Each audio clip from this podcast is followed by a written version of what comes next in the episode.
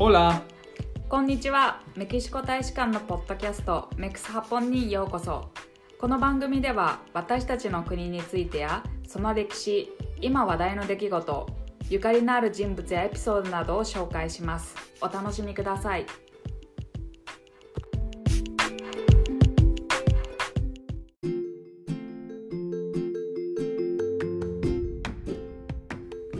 日木戦略的グローバルパートナーシップ研修計画について聞いたことはありますか？日木交流計画という名称で1971年にスタートしたこの研修計画はメキシコと日本の間の学術科学技術協力はもちろん両国の友情の礎であり今年記念すべき第50期生を派遣しました。今回はご自身もこの元研修生であり現在は名古屋大学でメキシコ日本の留学制度やその成果について研究を進めている田中京子先生にお話を伺います。名古屋大学国際本部グローバルエンゲージメントセンターの教授でいらっしゃる田中先生は上智大学イスパニア語学科在籍中の1979年から1980年にかけて日木交流計画の研修生としてグアダラハラ大学に留学されました。その後メキシコと日本の両方において職務経験を積まれた後名古屋大学人文学研究科に進学され課程を修了されました。現在まで多文化コミュニケーション留学とその長期的成果ラテンアメリカ日本文化をキーワードとした研究や教育に従事されています。本日は名古屋大学国際本部グローバルエンゲージメントセンター教授の田中京子先生にゲストにおいでくださいました。田中先生、本日はありがとうございます。よろしくお願いします。よろしくお願いいたします。まずはあの早速あの1問目のあの質問に入りますが、田中先生はあのこれまで、まメキシコに学生時代に留学されたり、え在メキシコの日系企業や向こうにある日本人学校、そして、えっと、この在日メキシコ大使館であの実は働いていらっしゃったということで、はい、でメキシコにですねあのもう学生時代からの深く関わっていらっしゃると思います。でまずあのそもそもの質問なんですけどもこの国にメキシコに興味を持つようになったきっかけメキシコとの最初の出会いについてお話しいただけますか？はい。実は小さい頃からなんか外国の話をよく聞く機会があって、うん、あの身近な親戚がフルブライト教育交流計画っていうのがあったんですけれどもそれの本当に初期の留学生としてアメリカに滞在したことがあってその話をよく聞く機会がありました。外国について不思議なことがいろいろあるんだなっていう興味を持っていましたで例えば不思議なことっていうのがあの初めてそのアメリカに行った時に51 1951年の話ですから本当に日本がすごくあのまだまだ苦しい時代だったんですね。アイスクリーム屋さんに行ってあのいろんな色のアイスクリームがあってでもどういうふうに頼んでいいかわからなかったっていうことなんです。うん、まあ多分多分ですねラベルとかついてたんでしょうけどどう読んでいいかもわかんないし、うん、とにかく今まで食べたことあるのがこうバニラの黄色いアイスクリームぐらいしかなかったからこの黄色いのって言おうと思ったんですけどそのイエローっていう言葉を言うこと自体がすごく抵抗があって言えなかった、うん、どうしても言えなくて「This one」って言って、これが欲しいって指さして頼んだんだっていう話をしてたんです。でそのイエローっていう言葉が当時あの黄色人種を指す言葉でよく使われていて、うん、あの自分自身なんか劣等感のようなものを感じてたんだろうっていうような話もしてて、うん、小さいながらそういうのを聞いてななんか不思議なことがいろいろ外国との間にはあるんだなと思ってたんですね。はい、それで、まあ、外国についての興味とか外国語についての興味がすごくあって本当に小さい頃からその頃はもう英語ぐらいしか勉強できなかったので、うん、英語のなんかテープを聞いたり姉が行く塾にくっついていったりってことでね。英語の勉強をしている時にまあ他の言語もいろいろあるんだっていうことがだんだん分かってきてで高校時代にはあのラジオの英会話だけではなくていろんな言語を聞いてたんです。で11時から12時までがその時間帯で11時からまずスペイン語が始まって20分間。その後えっと、中国語が始まってで11時40分からフランス語だったんですね。当時。もう40何年前の話なんですけど。50年ぐらい前ですかね。はい、で、えっと、スペイン語が一番初めだったのでスペイン語ぐらいまではちゃんと聞けたんです。でその後はもう眠たくなってほとんど聞けないで寝てしまうっていうような毎日を過ごしている中で、え高校を卒業して大学であの勉強するっていうことになった時にあじゃあぜひスペイン語がやりたいと思って あのスペイン語を専攻するようになったのがきっかけです。それでスペイン語を勉強している時にあの留学制度としてずっと続いていたあのメキシコ留学の制度を知ってでまあ当時のスペイン語教育は本当にスペイン中心だったんですけれども、ね、うん、あのスペインの政府留学とかは本当にあのすごく少なくってそのメキシコ留学についてはあの結構開かれていたので応募して、えーと、メキシコのグアダラハラ大学に行ったのが初めての海外で、そこでメキシコとの縁ができたということです。ありがとうございます。でも先生がちょうどその初めて行った外国がもうまさにそのメキシコでそれは留学だったとあのおっしゃっていただきましたがその留学というのは1979年から1年間さっきのその日木交流計画研修生として、えーと、グアダラハラという、えー、大きい町ですが、はい、の大学に留学されていたということで。でね、はいでこの制度あの日木交流計画当時は今そういうな当時はそういう名前だったんですけど今はあの日木戦略的グローバルパートナーシップ研修計画という名前になっていて、はい、毎年あの先生がさっきおっしゃられたように多くの日本人それからメキシコ人が日本に来ることもあるので、まあ、その相互の関係なんですが、まあ、お互いの国に派遣しています。で先生のあのご研究が今ここの研修計画に関わっているらっしゃるとのことでちょっとあのまずこの制度の概要なやですね、もしくはその制度の概要だけではなくて、まあ、先生があの留学生として、まあ、個人的にそのメキシコで学んだこと、感じたことというのをお話しいただくことは可能ですか？はい、はい、概略をあの申し上げますと、まあ、ご存知の方も多いと思うんですが、えっと、1971年ですね、当時のメキシコの大統領であったエチェベリアあの大統領が、その以前から日本の若者をホームステイで受け入れていたっていうこともあって、あの日本について非常に好意的な気持ちを持っていたそうです。で、まあ、アメリカ、まあ、一辺倒であったあの当時の交流から日本にも若者たちに目を向けてほしいということを考えていて、えーと、日本との、まあ、大規模な交流を始めないかということで、当時、日本大使館の付属日本研究センターのセンター長であった林家英吉氏に、はい、あの提案をして、最初は300人ずつあの交換しないか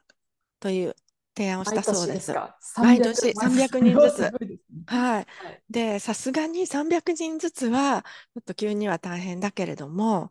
あのじゃあ100人ずつから始めましょうっていうことで、まあ、林家氏もあのすごく尽力をして、でそのエチェベリア大統領との間で日本政府がじゃあ100人ずつということであの1971年から始めるようになったのが始まりです。ここですごくあのよくあの言われるのは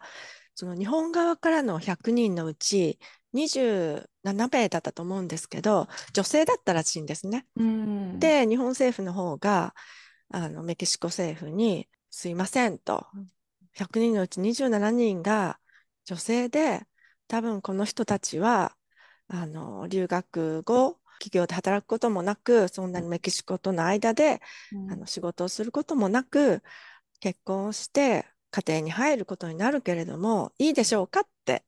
言ったそうなんですね。はい、そしたらメキシコ側の人たちが「えー、なんで?」って言って「何がいけないんですか?」って言ったそうなんです。でまさにねそうやってあの家庭で子どもたちにでもいいし周りの人たちもいいからあメキシコってところに留学していてすごいいいとこだったよって言ってくれることこそがこの留学の制度の目的なんですってメキシコ政府側は言ったそうなんです。あそれ素晴らしいですね。うんで、その林家さんも、もうそういうメキシコの大きなね、ビジョンにすごく感動したっていうふうに言ってます。で、あのー、私自身も2004年に百何十人の同窓生たちにアンケート調査をしたんですけれども、はい、やはりですね、男性女性に関わらずですね、皆さんがその留学の結果っていうのを、まあ、仕事だけではなくて、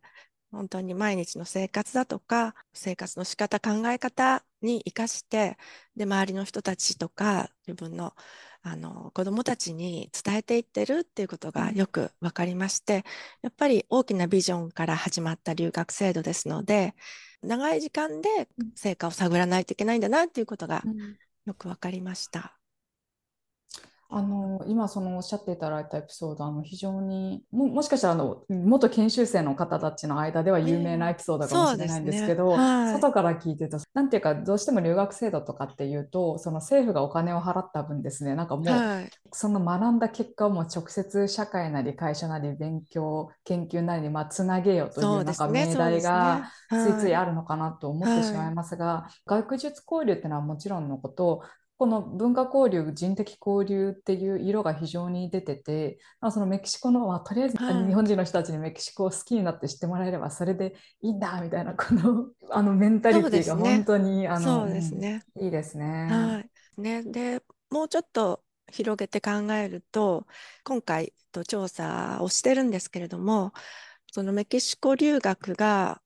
日本人にとってですね、メキシコ留学がメキシコとの関係はもちろんなんですけれども、ラテンアメリカのあのゲートウェイが入り口とかこう通り道になっているっていうこともよく分かりまして、あのもちろん地域的にはラテンアメリカっていうふうに言いますけれども、あのそれだけではなくてこう、なんていうんですかね、世界の見方っていうか、視野を、はい、広げるっていう意味ですごく成果を生んでいる。いわゆる効果っていうのではなくて成果を、うん、あの生んでいるっていうことが分かりまして、本当に大きなビジョンから始まったこの留学制度が二国間関係はもとより世界への今ね言われている多様性への時代につながっているんだなってすごく思います。確かにあの元研究生のあの方々とあのお話をする機会がやはりありますが、うん、例えばそのあ今現役で働いている方々とかあと突然退職されてる方でも例えばその駐在員として、うん、メキシコでちゃんとあのスペイン語を習ったからあのじゃあ君あなたはもうあのラテンアメリカのどこでも行けるねっていうことで、うん、駐在員時代もいろんなラテンアメリカの国を転々としたりとか、えー、とそれからまあいろんなその国々であのスペイン語を駆使して実際にあの仕事をされてきた方っていうのが非常に多いなっていう印象でうん、でじゃあアルゼンチンにじゃあずっと20年間いましたとかボリビアコロンビアにペルーに長い間いましたっていう方々でも結局そのなんかこうベースとしてそのスペイン語人生の始まりとしてメキシコがあるっていうのはやっぱ特別な感じやっぱり皆さん持ってらっしゃって。そうですね、うん。あちょっとこの研究の話はですねまた次の質問で詳しくしていただくので、はい、はい。はい、ぜひあの先生のその私のはい、あの思い出について話していただければと。いやもうこれを話すと本当に時間がいくらあっても足りないんですけれども、まあ、私にとっては本当に何でしょうね印象深い刺激の多いあの留学経験だったと思います。であの多くの友人たちにとってもそうだったみたいなんですけどまずホームステイだったんですね。でずっとホームステイだったんですね、はい、初期のうち初期の頃はこの留学制度はあのそのメキシコ政府の希望もあってぜひあのメキシコの一般家庭を知ってほしいっていうのがあったんです。でホームステイ制度をずっと何年間か続けてたんですけれども私もあの全員100名全員がホームステイをするっていう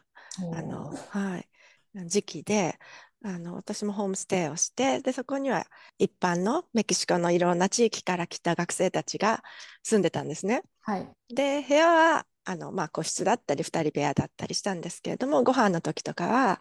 あのみんな一緒に昼食は1回帰ってきて一緒に食べてたんです、うん、78人いたでしょうかね。はい、でその中であのいろんな話をしてで私はまあ一応専門で2年間スペイン語は勉強してたんですけどそのお昼ご飯の話には全然ついていけないんです。全くわか全くと言ってもいいほど分からなくてみんながわーって笑ってて、うん、そう楽しそうにしててで私が分かってなさそうだなって思うとで京子は今日はどうだった？って、うん、話を振ってくれる。そうで「ムイビエン」とか言ってああの「よかったよかった」ぐらいしか言えないんですけれどもそうやって毎日あのお昼を一緒に食べてでお昼ご飯の後はどーっと疲れて部屋に入ってままあ、ちょっとあの休んでみたいな日々だったんですけれどもあのだんだんだんだんやっぱり仲良くなってきて、うん、いろんな楽しいことを一緒にやりました。まあそれも楽しいこともいろいろあるんですけれども家族とも仲良くなって、うん、家族にもあの同じ年頃の娘たちがいたんですね。で例えばある日が私大学に行こうと思ってたら家族が「あ京子京子ちょっとアカプルコ行かない?」って言って で私アカプルコの名前は知ってても、うん、どのくらい遠いか全然知らなかったんですね。であ、ね、うん、であアカプルコだったらぜひ行きたいとか言って一緒に行ったらもう何の準備もしてなくってあのまず長距離バスに乗ってメキシコシティ行ってメキシコシティででメキシコシティ着いたら親戚のうちがあったの親戚のうちにあの泊めてもらってみんな雑魚寝みたいな感じで泊まって次の日にまたバス乗ってアカプルコまで行ってでアカプルコでホテルは取ってないんですよ。それで あのなんか一部屋取ってちょっと隠れてて多分67人で行ったんですけど34人分取ってで行って ベッドの下に寝ちゃうとかなんかもう本当にびっくりして楽しかったんですけれどもで疲れてそれ で大学も数日休んじゃって ああカプルコ行ったんだっていう感じであの日に焼けて大学に戻ったみたいな、ね、はい。そういう旅の思い出もたくさんあるし、うん、あとあの日々の生活ではそうやってホームステイ先でいろんな楽しい思い出があるし、うん、またあの同じ日本人の留学生仲間で、あの地域でいろんな活動をしたんですね。で例えばバレーボールのトーナメント制に町のトーナメントに参加して、日本人チームで、あの参加したりまたは日本人留学生で一緒に劇をやったりして、はい、ユーズルの劇をはい、スペイン語劇を何回か上映してそういう楽しいこともたくさんありましたし、うん、あと経済格差もすごく大きいので、うん、あのメキシコの社会の中ですごく弱い立場にいる人たちのことも本当に身近に、うん、あのできてえー、っと自分たちは奨学金もらってたんですけれどもそんなに経済的には恵まれてない人たちと接する大学で接したり、うん、または近所で接したりっていうこともあって、うん、その辺は日本ではなかなか、うん、あの経験できないようなこともすごくたくさんありました。確かにそうですね。うん、てか特に79年当時だとやっぱりその例えば今のインターネットとかで得られるような情報もないしそのそもそも多異文化に身を置いて生活をするということ自体がもう毎日毎日新しいことの経験ででそれがやっぱメキシコっていう、まあ、日本社会ともう大きく異なる社会で学生の若い年でやっていくっていうのは本当にあのいいこともあり悪いこともありいずれにせよ本当にあの毎日が思い出の連続というか。そうですね、うん思いがけないことがたくさんあってそれが一つ一つがそう学びだったなと思います。ありがとうございます。うんなので先生もこの元研修生としてさっきちょっとお話に少し出たようにその今までその元研修生にあの調査などを聞き取り調査などをして研究を進めてらっしゃるとのことだったんですけども、でこの度その2018年からその可研費事業としてえーと、研究名を言いますと日本メキシコ双方向の長期的留学生活で政府文化外交50年の分析という研究をあの進めていらっしゃいます。はい、でもちろん私が過分にしてということなんですけれども、あの留学制度学術交流制度その制度自体についてもしくはその効果効果というかその成果についてのその研究というのがあのどういったその、まあ、研究メソッドというか進め方があるのかなというのがちょっと私も全然あの分からないところで。でそういったその、まあ、この研究を始める出発点とか、その目的、まあ、その調査方法ですねとか、まあ、これまで分かってきたその成果について、その今やっていらっしゃるその研実成果に即してちょっといろいろとお話しいただくことは可能ですか？はい。はい。あの、実は私自身が研究者っていうよりは実践者でずっとやってきたので、その研究については、しっかりとした背景がないんですね。ただ、えその2004年にこの制度の調査をしまして、その日本側の元留学生へのアンケート調査をして、結果としてね、長い時間をかけないと本当の成果っていうのはわからないなっていうことと、あとメキシコ側で、メキシコ人で日本に留学した人たちが一体どんな成果を感じているのかなっていうことは、ぜひ知りたいなと思っていたので、何らかの形で続けないといけないなっていうふうに思っていました。で、2021年ですね、ちょうどこの制度が始まって50周年になるときに、まあ、なる前にですね、数年前に、あの、今、ある私立大学の学長さんをなさっている、えっと、この制度の2期生からあのお話がありまして、ぜひあの成果研究をしましょうということで、でその、まあ、落合先生っていうんですが、はい、あの落合勝康先生は人類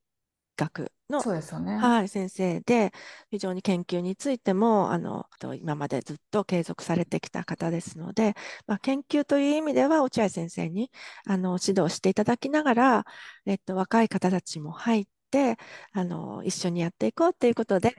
あの私はまあコーディネーター役のような形で代表者になって始めました。で、それが2018年の秋なんですが、はい、2019年に落合先生はじめ若い研究者が、えーと、メキシコに訪問して、まあ、この制度の関係者たちにあの会っていろいろ話を聞く中であこの方にはもっと話を聞きたいとかこの方は日本にぜひ招聘したいとかっていうのがだんだん見えてきたんですね。はい、でその後毎年メキシコと日本の間で、まあ、訪問し合って研究を進めましょうということになったんですがあの2020年になってすぐコロナが始まってしまってそ、ね,、の行き来が全くできなくなってしまいました。うん、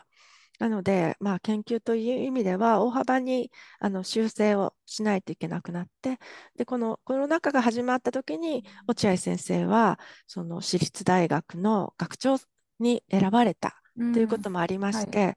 この研究に避ける時間っていうのがあのほとんどなくなってしまいまして、まあ、コロナ禍もありまして、はい、あの非常にあのご多忙になってこの研究自体、えっと、当初の計画通りにはいかなくなったんですけれどももともとの趣旨として客観的な数値だけではなくて主観的なそれぞれの元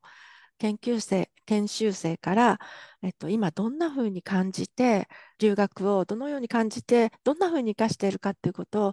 あのアンケートや聞き取り調査で聞いていきましょうと。それによってこの留学の成果の飛距離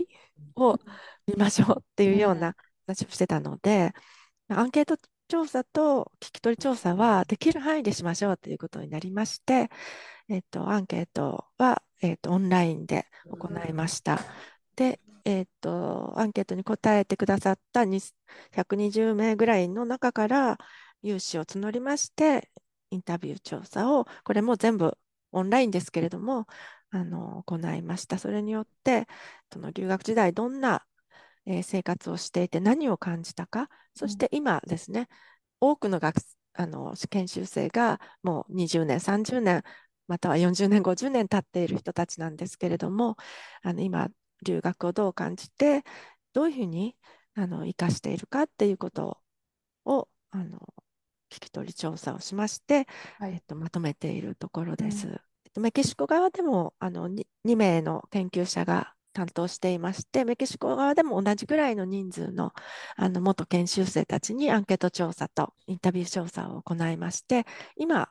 オンラインで一緒にあの打ち合わせをしながら最終的な文章にしてまとめているところです。ありがとうございます。うん、調査もやっぱり双方向っていうことですね。そうですね。今まであのついつい我々もそのメキシコに行った側行った日本人側の話をやはりあの多くしてしまうわけですけれどもメキシコ人であの日本に留学してる人たちも日本その日本人と同じぐらいのニーズいるというそうですね。うん、そうですね。あ実は2500人ずつぐらいいるので、あの5000人を越したところですね。あすごいですね。そうなんです。毎年あの最初あの始まりは100名100名だったんですけど、まあ、ちょっと数字があのもう少しコンパクトに年々なっていて、えー、大体今は35人ずつぐらいですかね。32、3人ずつぐらいですよね。はいはい、で先生もやはりその今の研究それから調査ということで、まあ、もちろんその学術的というかその調査という点でこの研修制度に関わっていますしで元研修生としてまあ個人的にもまあこの制度を体験した方ということで、まあ、その立場も踏まえつつ、はい、調査結果も踏まえつつでこのこの研修計画のやっぱり得意な点というかやっぱりここはやはりあの数多くさっきあの一番最初におっしゃったようにそのフルブライトのような、まあ、世界的な有名な制度もありますが、うん、まあ、数あるその留学制度研修制度がある中でこのこの、えーと、日木戦略的グローバルパートナーシップ研修計画が、まあ、誇るべきとこ、まあ、ここが一番特徴だなっていうものなどありますかね。またそのさらにこの今後続いていく制度として、まあ、その先生が提言されたいことなどありましたら、ぜひお聞かせください。はい、あの特徴としてはいくつかありまして、その継続してきているとか、人数も一定のあの人数が双方向からあの留学しているとか、留学先がメキシコにとっては一番多いのがアメリカ合衆国だったり、ヨーロッパだったり、他のラテンアメリカの国々だったりするんですけれども、日本という、まあ、非典型的というか非伝統的な国ですし、まあ、日本にとっても、うん、あの同様だと思います。うん、それから研修内容がそれぞれの国にとって必要な内容になっているということですね。まあ、双方向で予算的にもそれぞれ受け入れた国があの持つということでずっとやってるんですけれども、日本からメキシコに行く留学生たちは、スペイン語だとか、メキシコの言語文化だとか、経済だとか、またはラテンアメリカの文化、経済社会とかの、あの研究が、まあ、中心ですし、メキシコから日本に来るあの研修生たちにとっては、えーと技術とか科学と例えば今ですとあの防災、うん、その時代そのそれぞれの国にあった、うん、その必要性に応じた研修内容になっているっていうところで、うん、何回も見直しがあって、その非常に柔軟に運用されているっていうところがすごく特徴的だと思います。で実はあの継続性ということではあのそのアメリカのフルブライトに次いで継続されている。ね、例えば中国と日本の間ですと1972年からですので、各国を正常化したのが、うん、71年からっていうのは本当にすごく誇れる点だと思うんですね。うん、うん、その通りです。ありがとうございます。例えばあのこの制度が今後50年以上、今52年目ですけども今後つなが続いていく制度としてこの先にさらにこうすればあのいいんじゃないかとかいうようなビジョンは先生あったりしますか、うん、そうですね。これはあの個人的にも思うし、あとアンケート調査やインタビュー調査でもあの明らかになってきたことなんですけれども、えっと、フォローアップと、あと、えっと、お互いの国の元研修生たち、また研修生や元研修生たちの交流があるといいというところですね。うん、で、フォローアップについてはあの、せっかく学んだことがなかなか活かせないっていうメキシコ人の元研修生は、うん、と決して少なくないというふうに、うん、あの思われますし、もちろんいろんな面であの成果としてはあるんだけれども、もっといろんな面で日本、えー、元えー、留学生の日本人もですけれども、もっといろんな面であのメキシコやラテンアメリカと関わっていく能力や興味もあるんだけれども、環境的になかなかないというような人たちもいますので、えっと、そういう環境を作っていくっていうのも必要なことだと思います。で、うん、今あの、この間、えっと、大使館と日木交流会っていう元研修生の同窓会ですけれども、そちらが主催してくださった食事会があったんですけれども、まあ、こういうのも継続的にやってくださっていて、こういうのがこう続いていくと、またその中で、まあ、交流、そして助け合い、仕事の面でもあの助け合って、そこからまたあの新たに広がっていくっていうこともあるんじゃないかなと思います。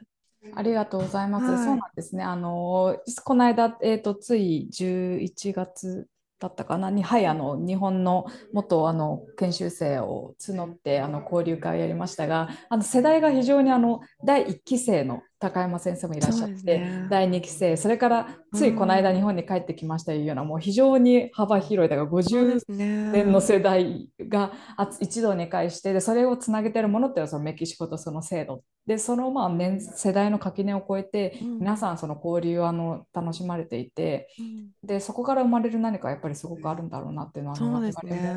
そばで見て思いました。はい、はい、本当にあのね、企画運営はなかなか大変だと思うんですけれども、あの少しずつでもこうつながっていくといいなというふうに思っています。ありがとうございます。はいあの今回これまでですねじゃあ先生のの個人的なメキシコとのつながりやその今の研究調査の結果をあの伺ってきましたが最後あのこの、えーと、インタビューを受けてくださった今までの方々全員に一つ共通の質問をしていてですね、まあ、一問一答ということにしてるんですけども、はい、はい、ズバリお答えいただければと思うんですが、えっと、これを聞いてくださっている方々にメキシコについてお勧めしたいものことが一つあればぜひ教えてください。そうですねあのよく言われるのはこう素晴らしい観光地とか遺跡とか本当にそういう資源はもっとすごくあるんですけれども私はもう人々の温かさだと思います。うん、あの特にあの悲しい時とか辛い時に共感してくれる人々の温かい気持ちっていうのはもちろんねみんながそうだとかメキシコ人はこうだ日本人はこうだっていう言い方はできないんですけれどもそういうなんかエッセンスがメキシコの人々の間にはあるなというふうにいつも感じます。完全に同意です。あそうですか。メキシコの方たちがあの率先して催してくれるあのイベント等もね日本の中でも行われていますので、うん、そういうのに参加して触れ合いつつ、うん、あの知ることができたらいいんじゃないかなと思います。ありがとうございます。どうですかね、ここまであのちょっと言い足りなかったこととかってあったりしますか？大丈夫ですか？はい、そうですね。100年続いてほしいってことです。あ、もうそれももうだと、ここまで来たらあともう50年は絶対に。細々とでもいいので、うん、やっぱりその1回やめると、もう本当、あと改めて作るってすごく難しいんですよね。あのいろんな財政なんだとかいろんなことがあるでしょうけれども、火を灯し続けるっていうのは大切だと思いますので、ぜひ100年、はい、続いてほしいですね。はい、はい、おっしゃる通りでメキシコで政権が変わると大体何でもほとんど変わっちゃうんですけど、うん、その中でこんなに長い間継続し続けているのは本当に関係者たちのあの尽力でもあるし、ね、やはりそのなんで意義がある交流あ研修計画だっていうことが分かっているからこそ知られているからこその結束性だと思います。そうですね。同窓生たちも同窓会が94年にメキシコでも日本でもできていて、うん、同窓生たちの力もすごく多いと、うん、大きいと思ってます。その通りですね。はいありがとうございます。はい、ありがとうございます。はい、はい、ではあの本日は、えー、名古屋大学国際本部グローバルエンゲージメントセンター教授田中京子先生にお話を伺いました。田中先生、本日はありがとうございました。